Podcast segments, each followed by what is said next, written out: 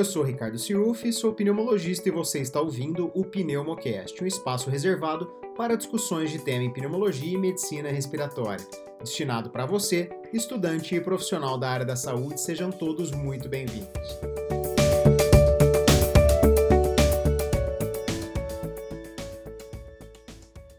Fala pessoal, tudo bem? Episódio Breaking News aqui, a solicitação de diversos colegas para a gente conversar sobre a budesonide inalatória e o STOIC Trial no contexto da, do tratamento precoce da Covid-19. Primeiro, por que estudar budesonide inalatória na Covid-19?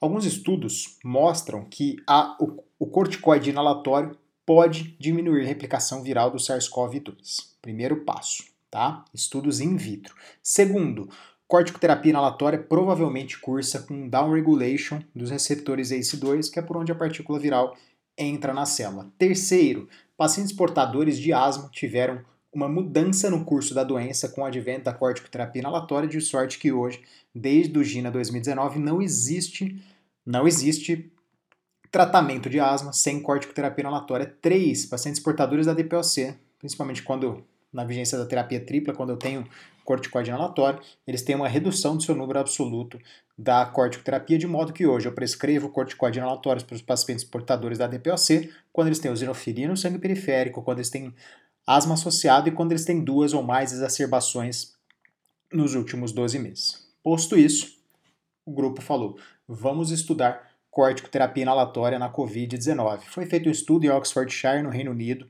Eles consideraram tratamento precoce quando os, os adultos desenvolveram sintomas sugestivos da Covid-19 foi uma nova tosse associada à febre ou anosmia por no máximo 7 dias, tá? E o estudo foi um estudo fase 2, open label, randomizado 1 para 1, foi um trial controlado, tá joia? O estudo começa com 146 pacientes, 73 para cada lado, do braço usual care, que é o tratamento usual, é o tratamento basal. 69 pacientes foram alocados para não receber essa intervenção, porque três não assinaram o termo de consentimento e um precisou de visita à unidade de emergência. 73 pacientes do grupo budesonida, um não assinou o termo de consentimento e um precisou também de uma visita à unidade de emergência, de modo que o estudo segue com 69 pacientes sem budesonida inalatória e 71 pacientes com budesonida inalatória. Silfi, qual budesonida inalatória? Essa pergunta é chave no nosso estudo. Primeiro, a budesonida inalatória utilizada foi o Pulmicort, 400 microgramas da budesonida inalatória no dispositivo Turbohaler. Na, na, na pneumologia, a gente já sabe, pneumologia não, não os estudos feitos com um dispositivo inalatório não são replicáveis para outros dispositivos inalatórios, mesmo que a molécula seja a mesma ou semelhante. Não dá para a gente comparar um dispositivo DPI com um PMDI ou com MSI, etc. E assim vai. Tá joia? Por isso que o Mart Therapy deve ser feito apenas com dispositivo estudado. Da mesma maneira, seria se tivéssemos evidência para a prescrição da budesonida inalatória. Entretanto, foi utilizado o Pulmincort 400 micrograma. Não foi uma vez ao dia. Tá? Só para deixar claro para vocês o estudo. Parece ali que se a gente lê só no começo 400 microgramas, a gente vai falar, ah, é uma dose nem tão alta, né? Primeiro, o documento Gini ele considera uma, uma dose alta de corticoide inalatório uma dose maior que 400 microgramas dia de budesonida. O estudo foi feito com duas doses de 12 em 12 horas, ou seja, um total de 1.600 microgramas dia de budesonida. Tá? Uma boa parcela dos pacientes do grupo tratamento apresentou efeitos colaterais, o efeito principal foi dor de garganta. Tá joia?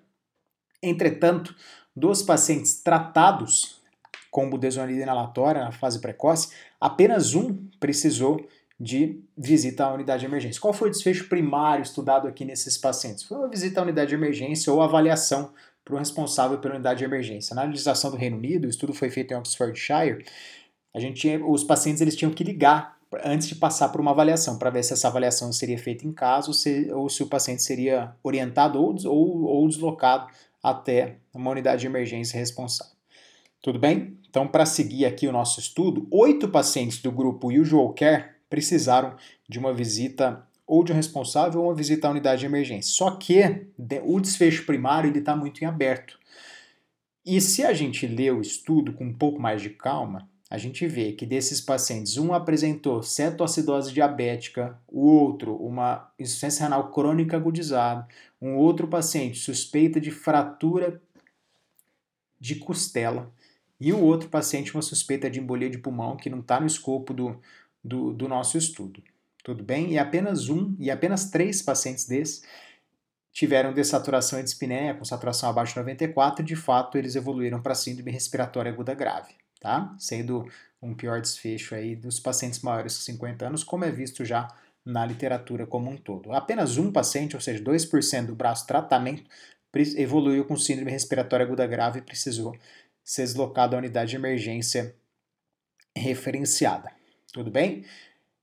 Posto isso, falo mais uma coisa para vocês: o, o, questionário sintomático foi realizado por todos esses pacientes. Também foi feita monitorização oximétrica e telemonitorização no D0, D7, D14 desses pacientes.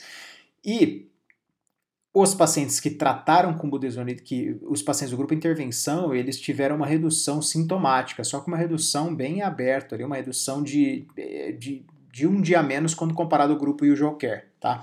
Então eles tiveram sintomas por sete dias, quando comparado ao care tiveram sintomas por oito dias. O trial teve que ser interrompido precocemente, não por futilidade, mas sim porque o Reino Unido é, decretou um novo lockdown, um segundo lockdown, e por isso não foi possível continuar com, com, com o trial.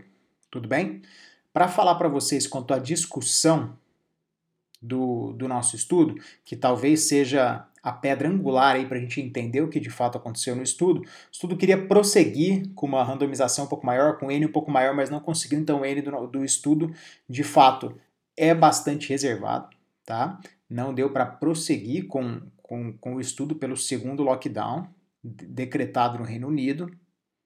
Relembro também que a coorte estudada é mais jovem quando comparada à população global, tá? o que fica difícil da gente replicar esse estudo e ter também uma validade externa.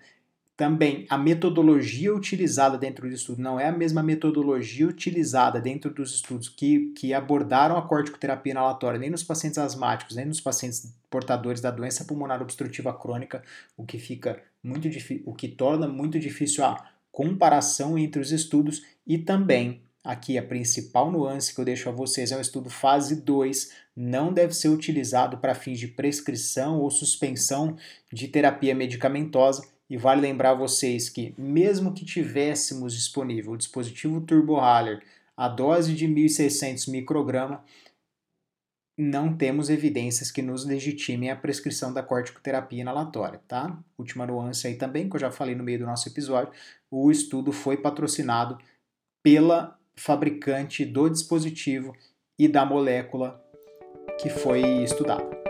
Este foi mais um episódio do seu Pneumocast. Não deixe de nos acompanhar nas nossas redes sociais, sobretudo no Instagram, com Pneumocast. Um grande abraço e a gente se encontra no nosso próximo episódio.